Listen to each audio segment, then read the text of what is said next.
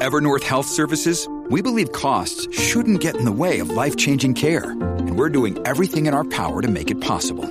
Behavioral health solutions that also keep your projections at their best? It's possible. Pharmacy benefits that benefit your bottom line? It's possible. Complex specialty care that cares about your ROI? It's possible. Because we're already doing it. All while saving businesses billions. That's Wonder made possible. Learn more at evernorth.com/wonder. Mañanas de lo que ocurre en y fuera de Puerto Rico comienza aquí en Nación Z. Saudi Rivera La verdad con un análisis serio y responsable. y Eddie Lofe. Levántate que el despertador te está velando y te agarra el tapón. Nación Z por Z93. Ya Estamos de regreso en Nación Z por Z93, Saudi Rivera, Jorge Suárez, Eddie López. Estamos listos y ya estamos eh, eh, prestos a saber qué está pasando en Puerto Rico y el mundo. De eso sabe Carla Cristina. Adelante, Carla. Gracias, Audi. Buenos días para ti, Jorge, y todas las personas que nos sintonizan a través de Z93 y nuestras plataformas. En los titulares, varias organizaciones del sector de la salud unieron esfuerzos para presentarse ante el Congreso de Estados Unidos como una sola voz con el fin de presionar para que la administración Biden aumente los fondos de Medicaid para la isla. El grupo sostuvo ayer una reunión con la comisionada residente Jennifer González para comunicarles la estrategia a seguir en el escenario federal. Y de otra parte, la Oficina de Ética Gubernamental le impuso una multa de 4 mil dólares al actual administrador de la Administración de Desarrollo Socioeconómico de la Familia, Alfredo Fradera, por otorgar contratos por servicios profesionales a la sobrina de una directora regional. Por otro lado, un jurado federal determinó que ni el municipio de San Juan ni su exalcaldesa Carmen Yulín Cruz Soto incurrieron en violación de derechos contra un residente del viejo San Juan durante las fiestas de la calle de San Sebastián de 2017 al encontrar que estuvo justificada la intervención que hizo un policía municipal durante el evento y que es eje central de esa demanda y en temas internacionales en plena invasión rusa de Ucrania y ante una creciente alianza entre Estados Unidos y Corea del Sur, el gobierno de Corea del Norte ha acelerado la consolidación de su programa balístico para hacer frente a lo que ha tildado como la doble moral de Occidente. En tan solo 10 días, el ejército norcoreano ha lanzado 8 de estos misiles mientras la organización Save the Children publicó un informe en el que le advierte que el sistema educativo de Afganistán, Sudán, Somalia y Malí corren un riesgo extremo de colapso, por lo que exhortó a los gobiernos a priorizar la enseñanza de conceptos básicos y la educación por niveles de aprendizaje en lugar de hacerlo por edades. Para Nación Z, les informó Carla Cristina, les espero mi próxima intervención aquí en Z93. Ponte al día.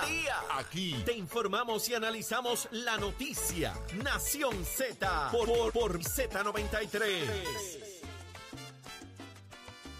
Seguimos en Nación Z y ya está con nosotros vía telefónica el presidente del Senado, José Luis Dalmao. Muy buenos días, presidente. Buenos días para ustedes y buenos días para toda la audiencia. Qué bueno que lo tenemos acá con nosotros en Nación Z.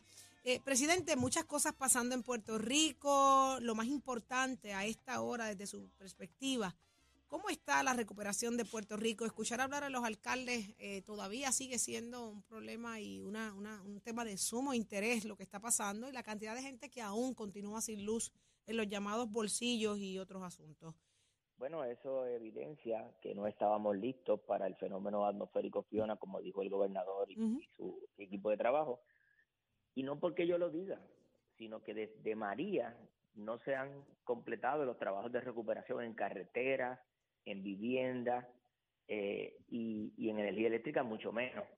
Y la recuperación ha sido muy lenta, ha sido inaceptable. Todavía hay municipios como Ponce, Peñuela, Sabana Grande, Laja, Guayanilla, que no tienen energía eléctrica. Decir que, la isla está prácticamente, cuando hay más de 6, 7, 8 municipios que no tienen energía eléctrica, más del 50 o 60% de su población, todavía en el resto de la isla hay una serie de áreas que no tienen energía eléctrica. Sabemos que no estaban preparados, que no se ha recuperado y que ha sido muy lenta la recuperación. Eh, no lo hacemos como una crítica, lo sabíamos desde antes, lo estamos denunciando, que se le prometió al país un sistema de energía eléctrica eficiente y a un costo menor, eh, y ha sido todo lo contrario. Llevamos siete aumentos en la tarifa y el sistema no está eficiente. No sabemos que no se puede construir un sistema de un día para otro, pero ya Luma va a cumplir dos años eh, y por lo menos hubiésemos esperado que algunas de las áreas de recuperación pues estuvieran, quizás no todas, pero algunas. Y la respuesta evidencia lo que se ha denunciado, que no tienen el personal, que no se había dado el mantenimiento a las líneas. Fíjate que no podemos comparar esto con María. Aquí uno sale a las comunidades y no ve los postes partidos, ni las líneas en el piso, ni las torres de alta tensión eh, caídas como pasó en María. Aquí prácticamente el sistema ha estado intacto con algunas excepciones. Principalmente la generación se tardó porque fue en el área sur donde más se produce la generación y se inunda, pero una vez restablecida la generación, es inaceptable que todavía haya tantos municipios con la falta de energía eléctrica. Usted hizo un reclamo en los pasados, los pasados días en cuanto a la visita del presidente Biden, que catalogó como una buena visita, pero dice que tienen que ponerse los patines, que tienen que meter mano el gobierno, que los chavos están ahí. Pues mire, aparentemente el mensaje del presidente fue claro en el sentido de que para él la prioridad es la energía. Acaba de nombrar a su directora de energía eh, para que esté pendiente de los trabajos de recuperación y aumentar los esfuerzos para ayudar a Puerto Rico a recuperar su, su, su energía eléctrica y su, y su recuperación en esa área. Por otro lado, el énfasis a la vivienda, a la transportación. Nosotros llevamos cinco años de María y no se ha comenzado un proyecto de restauración de carreteras, principalmente en las áreas rurales. Un puente no se construye de un día para otro, pero van cinco años. Y podríamos decir, bueno, el primer año, lo que se asignaron los fondos, el segundo año, pues eh, Donald Trump pues tardó en, darle las ayudas y aguantó la burocracia, esas, que esas ayudas llegaran. El tercer año hubo un cambio de, gobernador, ¿verdad? Cambiaron a Ricardo Rosselló por Wanda Vázquez. Oiga, pero van cinco años y no se ha comenzado un proyecto de reconstrucción de carretera. Uno. Pero ¿y a qué se lo achacamos? Eh, eh, ¿El Luma no sirve? ¿El Coltrés tiene mucha burocracia? ¿No sabe lo que están haciendo? Sencillo, el gobierno no lo puede hacer todo si no utiliza el mecanismo de los alcaldes, no se va a adelantar la recuperación. ¿Y por qué los alcaldes? Porque son los que tienen el inventario de las necesidades de su pueblo y que si tuvieran los recursos económicos hubiesen resuelto hace rato. Los alcaldes saben el inventario de cuántas personas en cámaras tienen, cuántas comunidades no tienen agua, cuáles fueron las comunidades que tienen los bolsillos, cuáles son las carreteras rurales destruidas. Denle los fondos a los alcaldes. ¿Y ¿Por qué no se los dan, presidente? Porque ¿qué buscan? ¿Qué protagonismo es el que ellos quieren mientras el país se sigue fastidiando? bueno, tenemos tres mil y pico de personas que cualificaron para una vivienda porque lo perdieron todo y están certificadas por FEMA para recibir esa ayuda. Y aún Cinco años de María no se ha dado. Más de tres mil personas todavía tienen toldos azules no se ha resuelto ese problema. Entonces llega un fenómeno atmosférico y decirle al país que estamos preparados a otro nivel. Ya sabemos a qué nivel estamos preparados. En retrospectiva, los proyectos que dieron paso a la transformación y a la privatización, ¿fueron una buena idea o debimos habernos quedado con la estructura que tuvimos, que teníamos? No, los servicios esenciales del país no deben ser privatizados. Si el gobierno se embarcó en ese proyecto, como en una ocasión se embarcaron en Ondeo y tuvimos que que terminar con el contrato del servicio de ondeo para la Autoridad de Acueducto y Alcantarillado, que no fue uno.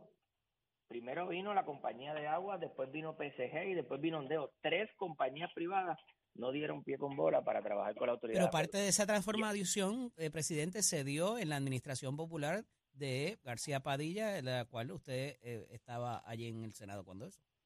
Y le voté en contra a los proyectos de privatización del sistema de energía eléctrica porque no creo que los servicios esenciales deben ser privatizados. Y lo hablé personalmente con el gobernador cuando comenzó su término.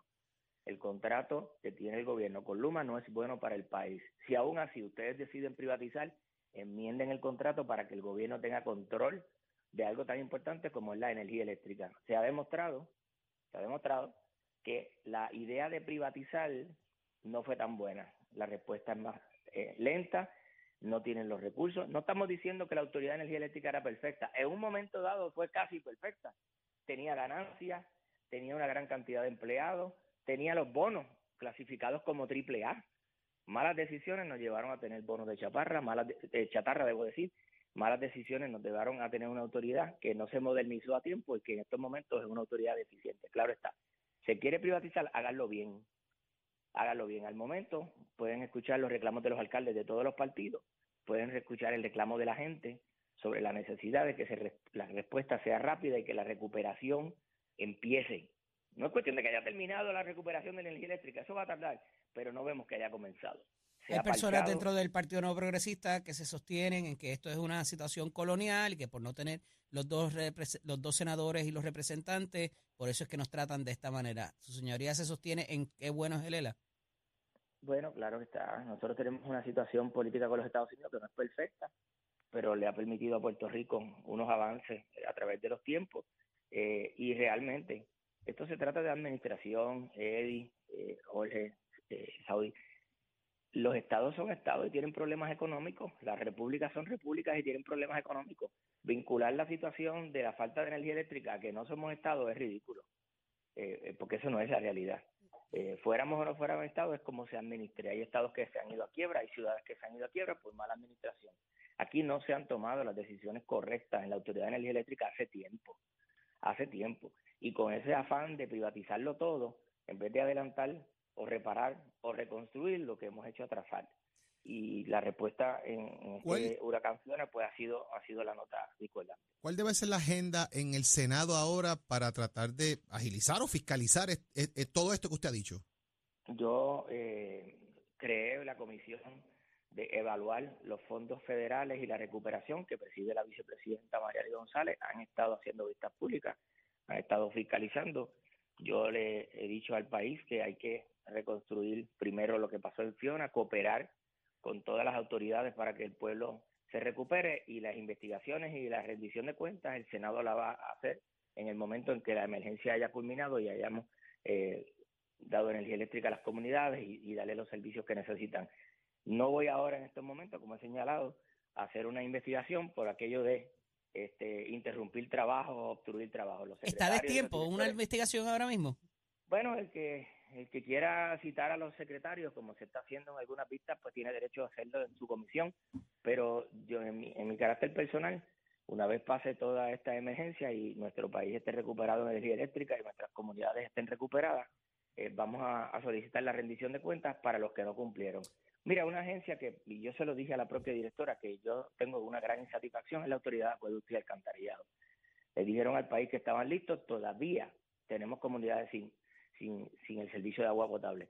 Los generadores no estuvieron listos, el diésel no se distribuyó, hay múltiples quejas de los alcaldes de la mala coordinación para tener la generación en las plantas de filtración y bombeo y suplirle el agua a los residentes.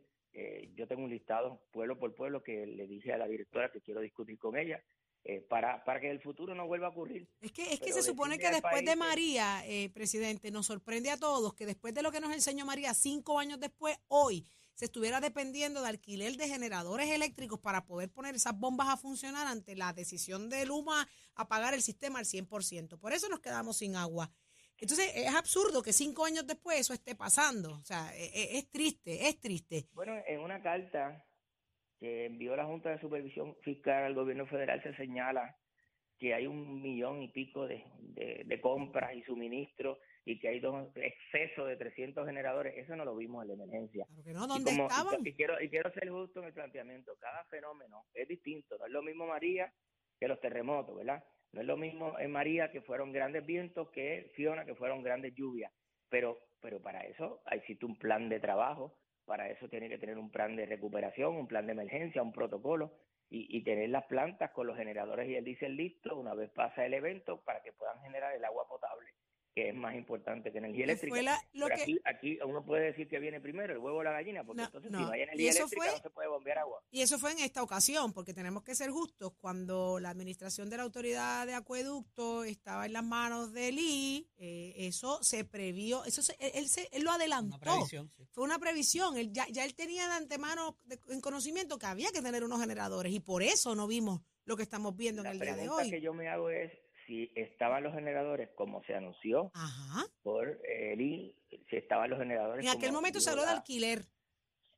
Sí, pero entonces si tú tienes una compañía que te los alquila, tienes que darle mantenimiento para que en el momento en que venga el evento, pues estén conectados. Aquí hay alcaldes que denuncian que se les llevaron los generadores y no se conectaron, se les llevaron los generadores y no se les suplió En, otras, no hay planificación, presidente. Aquí no hay planificación. Pero entonces aquí es que viene, aquí es que viene la rendición de cuentas.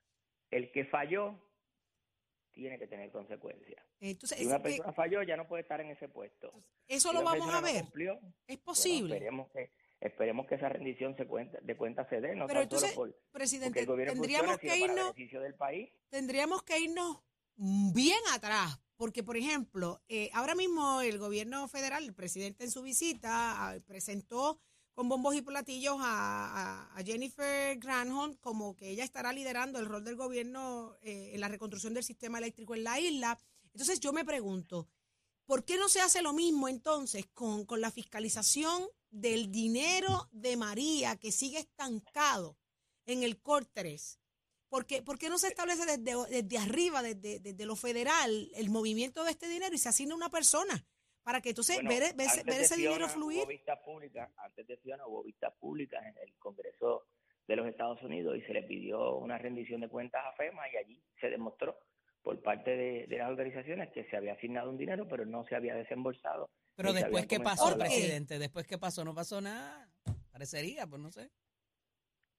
¿Por qué Claro no se está, desembolsó? Pero el mensaje, el mensaje del presidente fue claro. Yo creo que ahí su equipo de trabajo va a recibir eh, con la visita de Biden a Puerto Rico la instrucción de que es una prioridad para su administración atender la lentitud. El propio presidente lo dijo, que no se había atendido a Puerto Rico correctamente.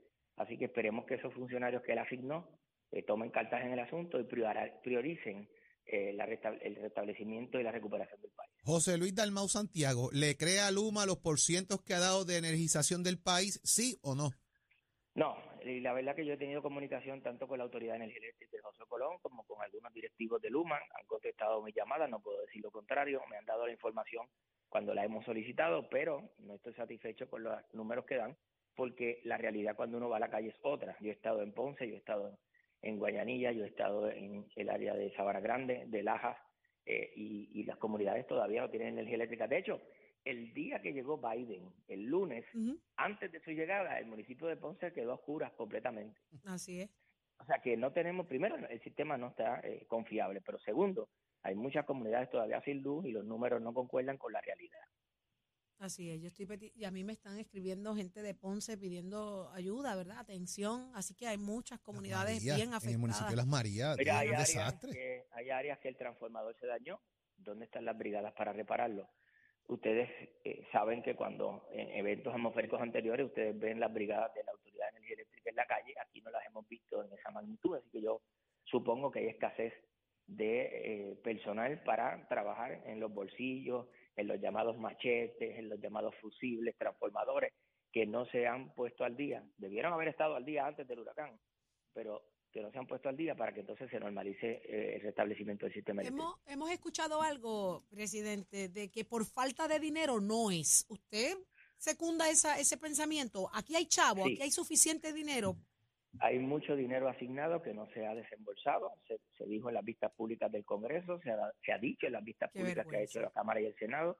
Eh, eh, esa, esa burocracia en agilizar los proyectos. Mira, aquí hay una emergencia, ¿verdad? Hay una égida de personas de la tercera edad que no tienen energía eh, para suplir el, suministro de agua, para, para tener sus necesidades de, de alguna maquinaria de salud que necesiten. Y entonces cuando uno llama, dicen, no, tiene que el municipio llenar un formulario, ese formulario va a ir a San Juan, de acuerdo a la lista de prioridades, en San Juan van a mandar unas personas a inspeccionar si es necesario o no. Cuando esa persona inspeccione va a volver a San Juan a decirle que eh, la necesidad eh, está existe y entonces ahí se asigna a través de un turno de prioridades eh, cómo se va a atender. Mire, no se puede esperar tanto tiempo, por eso yo insisto en que se le adelante la ayuda a los alcaldes, por adelantado, y después lo fiscalizan y los auditan, que lo hayan usado correctamente, claro está, pero ese adelanto de emergencia a los alcaldes, ese, ese, esa colaboración que los alcaldes pueden hacer en carretera, en vivienda, en energía eléctrica, si no se da, la recuperación va a tardar y como yo he dicho antes, no quisiéramos de aquí a 10 años decir, bueno, llevamos 10 de María y 5 de Fiona y todavía no nos hemos recuperado. Presidente, que usted sepa, la comisionada residente Jennifer González ha tenido algo que ver en el esfuerzo de estas últimas semanas sobre lo, el aumento a Medicaid, como se está, parecería adjudicarse en el periódico de hoy. Bueno, lo que sí se ha anunciado es que nos van a reducir, luego de haber logrado un 74% en ese pareo de fondos, eh, al no legislarse el Build Back Better ni otros proyectos eh, y en la resolución que se están haciendo ahora a través de las negociaciones con Manchin, pues el, el por ciento en diciembre caería a un 55%. La administración Biden ha dicho que ellos están conscientes de eso y que administrativamente podrían resolver el problema, pero es a corto plazo. No, si no está legislado, a largo plazo no hay la garantía de que esos fondos vayan a ser recurrentes. Eh, no creo que haya sido una labor de la comisionada porque la administración Biden es demócrata y los acuerdos que se hicieron entre Cámara y Senado, aunque nosotros hemos tenido eh, nuestra participación, tanto vía telefónica como presencial, eh, al, al, trancarse el Big Bad Better de Biden y de tener otras negociaciones con Manchin, se dejó fuera lo que habíamos adelantado del incentivo a la manufactura, de el, el SSI y de el, el incentivo o los fondos para el pareo de Medicaid que se habló en un momento dado de casi hasta un 84%, lo que sería beneficioso para el país. Tenemos esa situación a diciembre, el Congreso no se va a reunir hasta después de las elecciones de medio término, así que no hay una garantía hoy de que esos fondos vayan a estar disponibles de forma permanente como se, como se ha solicitado. Muchísimas gracias, José Luis Dalmao, presidente del Senado de Puerto Rico. Un placer tenerlo con nosotros y que de primera mano nos ponga al tanto de qué está Presidente, pasando. ganaron los Yankees ayer y dos récords en la misma entrada, así que estamos gozosos. así es, así es. Muchas gracias a ustedes por la, la oportunidad de, de, poder expresarme ante el país y éxito siempre en sus labores. Siempre a su orden. Ya lo escucharon, José Luis Dalmao, estuvo al, al detalle, hay muchas cosas más por preguntar. Pero aquí en Nación Z usted se entera de eso y mucho más. Ya está listo Tato Hernández, Somos Deporte. Buen día, Tato. Eso es así, muy buen día, muy buen día, Titi, para todos los muchachos allá en el estudio. Óigame, recordándole que esta sesión de deporte aquí en Somos Deporte Nación Z es con el auspicio de Mestre Escuela. Ya estamos en el proceso de matrícula. Como siempre, hemos estado pendientes para nuestros próximos cursos que son en noviembre. Usted puede llamar al 787-238-9494 ahora. Si por alguna circunstancia de lo que pasó con el huracán Fiona usted no se puede comunicar, si su barrio todavía no lo han visitado, no tiene ayuda, no tiene luz, no tiene agua, será imposible llegar, llame al recinto, mira cuál es el teléfono prestado, un pano al vecino que tenga ahí a internet ready para que llame 787-238-9494, ese numerito a llamar. 787-238-9494, ese numerito a llamar. Mientras tanto, la matrícula entonces continúa para nuestros cursos en noviembre. Puede visitar nuestro internet www.mectec.edu para que escoja su curso de proyección. Le gusta la mecánica automotriz. Toma tú la decisión de estudiar en Mectec. Bueno, vámonos con el tenis de mesa que está madrugada nuestro equipo, sí, el de las nenas. El que está jugando en Chengdu, China el tenis de mesa del Campeonato Mundial por equipo, nuestro equipo de Puerto Rico que está compuesto por Adriana Díaz, su hermanita Melanie Díaz y Dianely Río, perdieron ante Alemania, por lo menos entramos en ese main de los mejores 16 del mundo, perdimos con Alemania, que es una gran potencia a nivel del tenis de mesa, pero tranquilo, nuestras nenas son jovencitas, son todas boricuas, muchos de estos equipos pues tienen atletas nacionalizadas chinas, y cosas por el estilo, pero me entiende, Adriana ha hecho muy buen trabajo, su hermana, su equipo también, y yo sé que muy pronto, en par de años, Puerto Rico va a estar a nivel del mundo con esas muchachitas de Utuado entre las mejores. Y ahora pues le toca este, otras etapas y se según preparando para entonces los próximos que vienen, centroamericanos y panamericanos, y las Olimpiadas en ya usted sabe, Le Bout France París 2024. Siempre vamos a estar pendientes a todo eso y esa información usted la va a estar viendo aquí por Nación Z. Somos Deporte con oficio de Mestre Escuela Merachero. Y mira, my friend. Renovar tu marbete. Escoge ASC, los expertos en seguro compulsorio.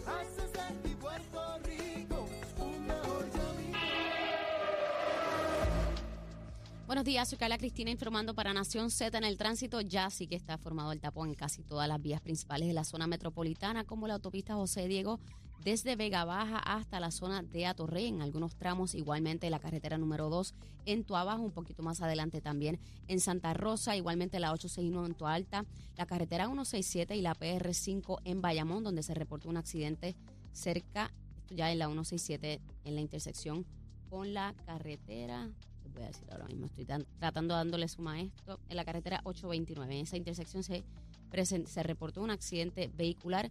También la 165 entre Levitown y Guaynabo está taponada cerca de la intersección con la PR22. El expreso Valdeoriotti de Castro pesado desde la confluencia con la ruta 66 hasta la zona del aeropuerto en Carolina. También la avenida 65 de Infantería y el ramal 8, el expreso de Trujillo en dirección a Río Piedras Así también en Trujillo Alto, la carretera 199, igualmente en la zona de Cupey, la 19 ataponada cerca de la intersección con la PR52 o la autopista Luis Aferré, que también tiene tapón desde Monteidra hasta esa área. Ya en la zona sur, o más al sur, la PR52 en Caguas está taponada, la 172 en Sidra, la 30 entre Juncos y Gurabo está de color de hormiga para y también el expreso Chayán en San Lorenzo en un tramo cerca de la colindancia con Gurabo. Más adelante actualizo esta información para ustedes. Ahora pasamos con el informe del tiempo. Este informe del tiempo es traído por Winmar Home, energía de la buena. El Servicio Nacional de Meteorología nos informa que se espera que el oleaje aumente hoy hasta 6 pies a través de las aguas del Océano Atlántico y hasta 7 pies en aguas mar afuera del Mar Caribe y el pasaje de la Mona. Los vientos estarán del este de 15 a 20 nudos con ráfagas más fuertes, particularmente a través de las aguas del sur de la isla. Además, existe un riesgo moderado de corrientes marinas en la mayoría de las playas, incluyendo las islas municipios de Vieques y Culebra. Más adelante les hablo sobre cómo, qué esperar del clima para hoy para Nación Z. Les informó Carla Cristina. Les espero mi próxima intervención aquí en Z93. Próximo. No te despegues de Nación Z. Próximo. Lo próximo en esta Tu Casa Nación Z es Juan Dalmau, el secretario general del Partido Independentista y mucho más. Llévatelo a Chero.